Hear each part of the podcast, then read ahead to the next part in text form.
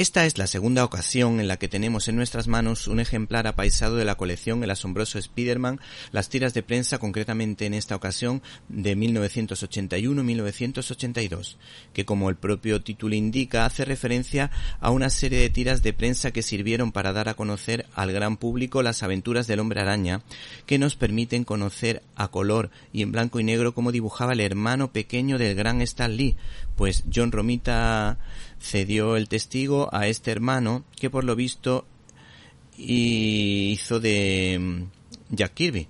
Romita haciendo de George Kirby. ¿Y por qué decimos esto? Pues porque Jack Kirby enseñó a John Romita y John Romita enseñó a Larry Lieber para que tuviese una idea de cómo situar los personajes dentro de las viñetas y el ritmo que tenía que dar a las historias. Por tanto, podemos concluir que Kirby fue el maestro de maestros. Entre las curiosidades de Larry Lieber, de los Lieber de toda la vida, que vivió a la sombra de Stan Lee, pero hay que decir que este señor tuvo el talento suficiente no solo para crear una serie western titulada Right What Kid, sino también para hacerse cargo de la serie de televisión de Hull y además participar junto al gran Stan Lee en esta etapa de tiras de prensa que les estamos presentando.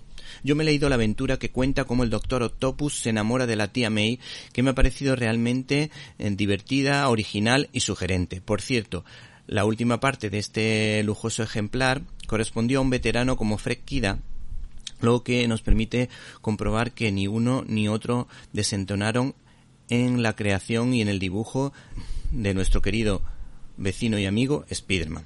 La curiosidad también se encuentra en que eh, todas estas historias de Fred y de Larry Lieber guardan ciertos paralelismos con la serie que se pudo ver en los años 70, concretamente un episodio piloto que se acabó convirtiendo en largometraje y que desde luego no tiene el nivel de la etapa, por ejemplo, de San Raimi.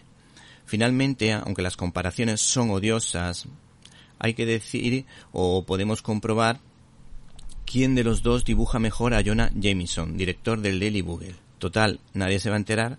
De todas formas, creo que todos pensamos que el actor indicado para llevar este personaje a la gran pantalla es sin duda J.K. Simons, que lo ha abordado unas cuantas veces.